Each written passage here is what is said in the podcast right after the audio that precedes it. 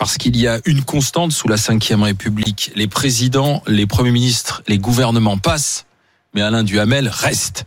Bonjour, bonjour Alain. bonjour. Donc c'est pour cet après-midi Oui. Ma- ma- Maintenant, on sait que c'est cet après-midi. On ne sait pas encore à quelle heure. On espère que ça sera suffisamment tôt, mais c'est cet après-midi. Mais euh, est-ce que c'est la première fois qu'il y a autant de délais euh, Oui, c'est très rare. C'est très entre rare. le- la nomination du Premier ministre et la formation rare. du gouvernement C'est très rare. Euh, il, y a, il y a des constitutions de gouvernement qui se passent impeccablement et tout de suite. Le- L'exemple type, c'est celui d'Édouard Balladur.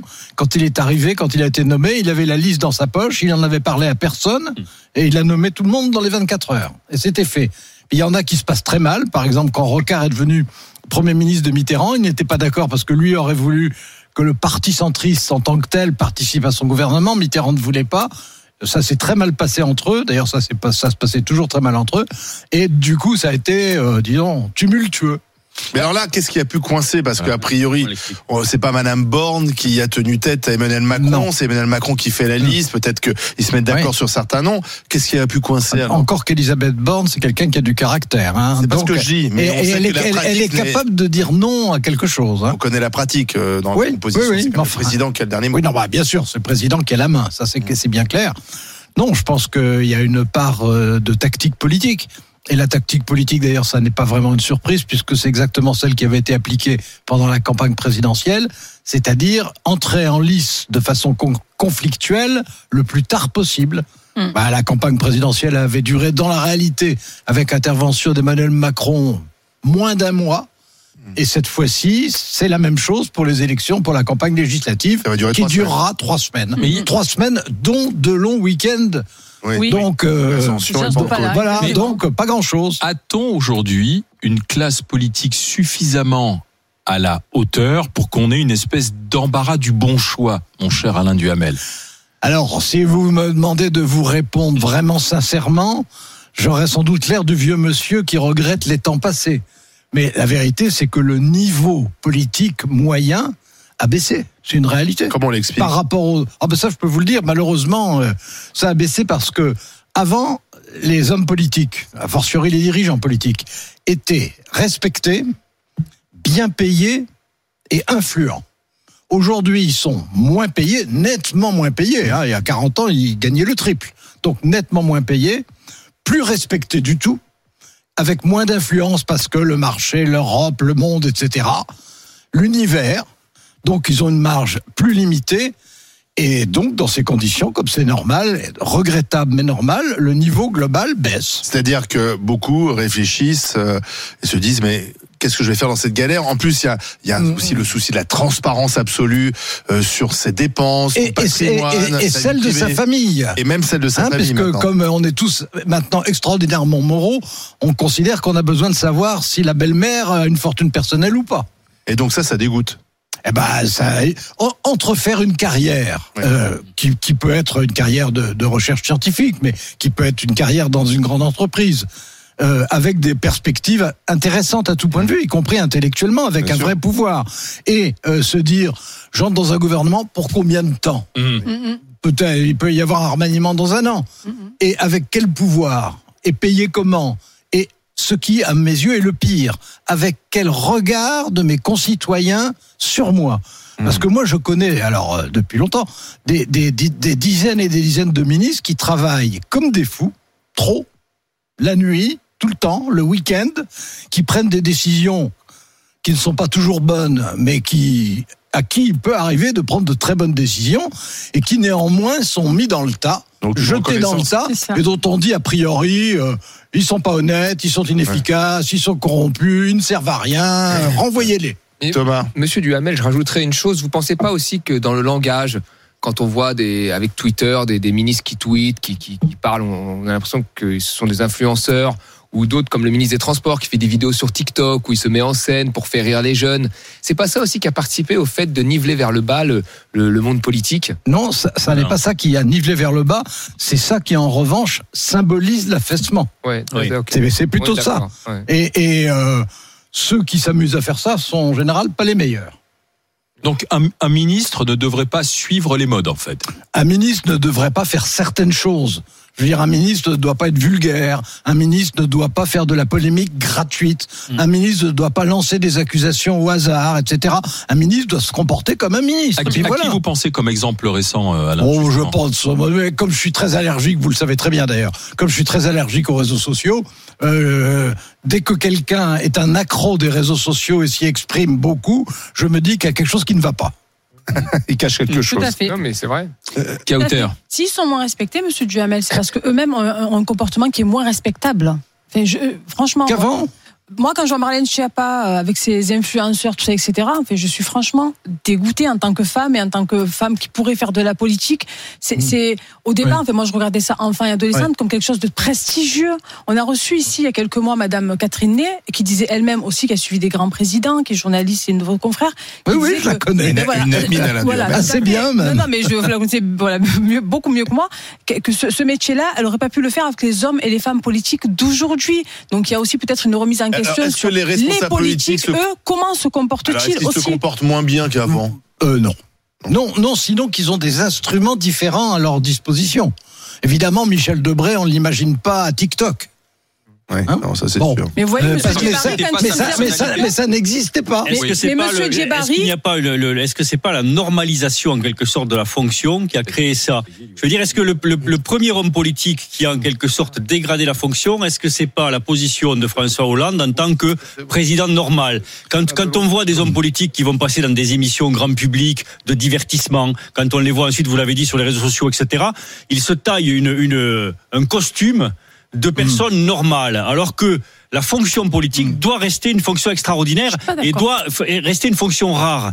Et on a l'impression que l'abolition de cette rareté, en quelque Oui. sorte, crée le. le, le- le- Alors, TikTok de Monsieur euh, d'abord, des ministres qui se comportent mal, ou d'ailleurs des parlementaires qui se comportent mal, franchement, ça, ça n'est pas une nouveauté, ça a Mm. toujours existé. Ça a toujours été une minorité. Mais du, et du coup d'ailleurs la majorité qui se comportait bien. Quand je dis qui se comportait bien, je veux dire selon les critères moraux et selon les critères juridiques. Je vous parle pas selon les critères politiques. Là, chacun défend ce qu'il veut. Il y a toujours eu ça. Hein, Toujours, toujours. Et, euh, C'était déjà vrai sous l'ancien régime. Et je dirais même dans des proportions encore plus grandes avant 1789 qu'aujourd'hui. Bon, mais aujourd'hui, il y a des instruments. Et c'est vrai que euh, un ministre qui a envie, ou une ministre, qui a envie de, de, de faire carrière, si on l'invite à une émission grand public où elle pensera qu'elle aura plein d'auditeurs, voire des auditeurs ou des téléspectateurs que normalement elle n'arrive pas à toucher par les moyens d'expression classiques, Bon, en soi, ça me choque pas qu'ils essaient. Simplement, à eux, dans ce cas-là, dans ces émissions qui sont pas les émissions naturelles pour eux, de se comporter de façon impeccable, c'est-à-dire de pas être démagogue, c'est-à-dire Oui. de pas applaudir des so- des Ça, c'est le sottises, etc. Mais, mais, mais sincèrement, euh, est-ce que par exemple Thierry Solaire euh, a raison de renoncer à se présenter puisqu'il a 13 chefs d'accusation? Jérôme Perra, lui, avait été condamné. euh, finalement, il a été débranché. Ça, euh, c'est c'est normal? Bon, euh, surtout, euh, ce qui serait normal, c'est que ces problèmes-là soient réglés avant de donner les investitures. Ouais. Ouais. Bon, et euh, alors c'est vrai que quand En fait, il y en- on pense quand que il y ça en va a passer. quand il y en a 489 à distribuer, évidemment, mais en l'occurrence, comme ce ne sont pas des anonymes, ben, ce sont des problèmes qu'il fallait régler avant. Et parce qu'on pense que ça va passer. Et puis, euh, malheureusement, les, les médias. Parce que parce que ce sont des gens bon qui, euh, en tout cas, un d'entre eux a été très efficace dans ce qu'il avait à faire. Euh, et qui était difficile et qui a été très efficace. Bon, ben. euh, et il n'a pas été condamné. Non, c'est Bon, ça. ben oui, c'est ça le problème. Et il est prisonnier. Et il sera, il sera, il sera peut-être, euh, euh, peut-être qu'il sera blanchi complètement. Avec D'ailleurs, je le souhaite. Je le souhaite du point de vue de, du point de vue de la démocratie. J'aimerais autant que ce soit le cas. Et avec des procédures qui sont très très longues. Très bah alors lentes. ça aussi, évidemment. Mais ça, c'est un. Et pour revenir à la composition du gouvernement, euh, certains journalistes politiques annoncent une surprise euh, au Quai d'Orsay. Ouais. Alors c'est un poste important, mise affaires étrangères. Il y a la guerre en Ukraine. Il y a une crise en ce moment au sein du Quai d'Orsay, parce qu'il y a une réforme et les diplomates sont pas Mmh. contents, donc il y a une grève. C'est assez rare. Euh, c'est- intéressant de, de nommer d'annoncer une surprise, de, de surprendre à ce Bon, poste. alors, on- on n'annonce pas une surprise. C'est Non. c'est les journalistes qui arrivent à savoir qu'il est question d'eux.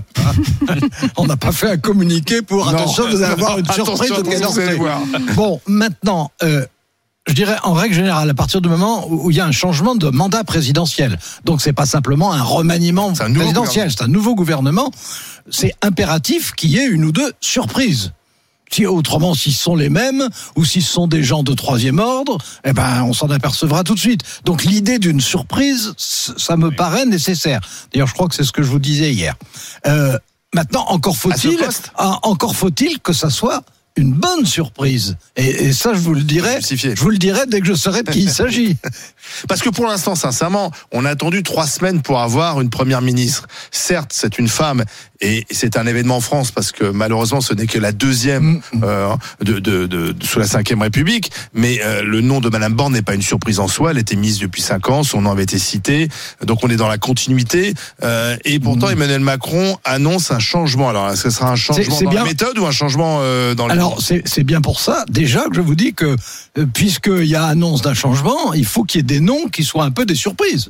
Autrement, il n'y aura pas de changement. Les noms qui circulent sont pas surprenants. Ben, on- on verra lesquels. Mm. Parce que il y a des politiques qui se sont ralliés pour élargir la majorité, qui viennent de la gauche ou qui viennent de la droite. Il y a des deux. Bon. Ça, ce sont pas des surprises, ce sont des tactiques, ce sont euh, des ambitions. Bon, mais il y a aussi des surprises qui viennent d'ailleurs. Quelquefois, c'est, euh, comme c'est arrivé, un très grand scientifique qu'on nomme à la recherche scientifique. C'est déjà arrivé dans l'histoire, dans l'histoire de la Cinquième République. Ou bien euh, quelqu'un qui a fait quelque chose d'extraordinaire dans un domaine et à qui on confie ce domaine. Bon, et à ce moment-là, ça, à ce moment-là, ça peut être intéressant quand même. C'était euh, Charpak. C'était. Oui, euh, bah, il y a ça, mais il y, a, non, non, il y en a eu plusieurs. Il y en a eu plusieurs, des très grands scientifiques. Mais quelle est la marge de manœuvre aujourd'hui d'un- ministre sous le gouvernement euh, Emmanuel Macron? Parce qu'il est là pour essayer de porter des réformes, pour euh, son administration, pour essayer de faire passer ses Vous propres savez, idées aujourd'hui. euh, je, je suivais déjà ça et en plus je le connaissais assez bien. Quand Michel Debré, premier premier ministre de la Ve République, était à l'hôtel de Matignon, je peux vous dire que la marge des ministres, c'était à à la baguette. hein. Mhm. Donc euh, c'est pas nouveau. Contrairement à ce qu'on dit beaucoup, ça n'est pas nouveau. Mais les ministres qui sont à la fois compétents et qui ont du caractère peuvent arriver à arracher des décisions qui au départ sont pas celles du président. Mm. Mais il faut être compétent. faut pas se faire prendre, surtout que Macron connaît par cœur les dossiers, donc euh, il faut pas y aller avec de mauvais arguments. Et il faut vraiment avoir du caractère. En général, il y en a bien deux ou trois par gouvernement. Le tout est qu'ils soient à des postes intéressants. Euh, Aujourd'hui, là, on parlait de, de, de, de problèmes de compétences et de classe politique. Quel est le premier Premier ministre, enfin, quel est le Premier ministre qui vous a vraiment impressionné et, et parmi les grands ministres euh, sous la cinquième, qui ont vraiment laissé leur trace, leur empreinte, Alain Duhamel? Bah, il y a Debré, parce que Debré a fait en 4 ans plus de réformes qu'on en a fait depuis. Hein, de 58 à 62. Ah mais oui, vraiment. Il, il- il a, euh, je veux dire, depuis Bonaparte, premier consul, on n'avait jamais vu délibérément, hein, réfléchi à l'avance, autant de réformes en un temps de ce genre. Jamais, jamais, jamais. Et ça ne s'est pas du tout reproduit. Bon, ensuite, il y en a qui ont été des bons premiers ministres. Je veux dire, euh, Jospin, quand il était Premier ministre, euh, c'était pourtant déjà la gauche plurielle, hein, ça allait des communistes aux écologistes, etc. Eh ben, le gouvernement, ça marchait. Hein. D'abord, il y avait eu un bon niveau, vous vous rappelez, on parlait du Dream Team. Ouais. Euh, Aubry, et il y a eu des réformes qu'on approuve ou pas. Moi, il y en a qui me plaisaient. Par exemple, les emplois jeunes, je trouvais ça très bien. Il y en a qui me plaisaient beaucoup moins. Par exemple, les 35 heures. Je suis pas du tout un homme des 35 heures. Bon, mais euh, il, gouvernait, il était le patron et la mécanique marchait et les résultats ont été globalement, globalement, pas dans tous les domaines, mais globalement plutôt bons. Georges Euh, Pompidou, il a été un Premier ministre. Georges bon. Pompidou a été un, un très bon Premier ministre parce qu'il était très expérimenté puis qu'il avait une grande envergure personnelle, mais il n'a pas laissé une trace comparable à, à celle de Michel Debré. Euh, Édouard Balladur, quand il a été euh, ministre des Finances, ministre d'État, ministre des Finances, ministre de l'économie, ministre du Commerce extérieur, ministre des privatisations, tout ça ensemble. Euh, pendant la première cohabitation de 86 à 88, il est arrivé avec un plan en tête, il l'a appliqué, alors on était d'accord ou pas d'accord, mais son plan, il a fonctionné. Et, et l'idée de faire euh, des groupes français à partir des dénationalisations, je dis bien dénationalisations, euh, qui tiennent le coup vis-à-vis des groupes étrangers comparables, etc., c'était c'était intéressant. Et il l'a fait. Donc il y, a, il y a des premiers ministres ou des où lui il était le numéro 2 du gouvernement euh, qui, qui arrivent à vraiment laisser une trace. Et Puis, et puis il y en a dernières années, ces dix dernières et années. puis il y en a. euh, ben, je veux, je veux pas dire les dix dernières années, parce qu'à ce moment-là, il faudrait être honnête et dire les 20 dernières années, pour que ça soit de gauche, de droite, à l'ancienne ou nouvelle. Hein. Hmm. Euh, Alors les 15, Sarkozy, Hollande, Macron. Là, on a vraiment tout, tout. bon, Si euh, vous deviez faire un, un- un podium.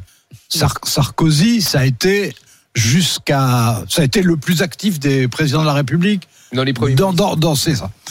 Alors dans les premiers ministres de Sarkozy, bah, tout le monde sait très bien que ça n'a pas été le cas. Il y en a eu un seul. Et Fillon et euh, Sarkozy lui-même a dit c'est un collaborateur. Donc on, on, peut- on peut pas on peut pas dire que ce soit lui. Bon, Mm. ensuite euh, bah, Valls a fait des choses quand il était Premier ministre, en particulier dans le domaine de la sécurité et de la lutte contre le terrorisme. Euh, C'était une phase qui était tellement mauvaise pour la gauche qu'on peut pas dire que ça ait marqué profondément. Hein, au- aucun des trois premiers ministres de, de, ça- de François Hollande des n'a- plus marqué. Est-ce que c'est pas- Non, mais faut pas dire maintenant. Parce que ça dépend dégradée, à en chaque fait fois. Les cas sont différents. Est-ce que la fonction n'a pas été dégradée quand même au, au fil des Eh non, ans elle a été modifiée. Elle a Oui, été modifiée.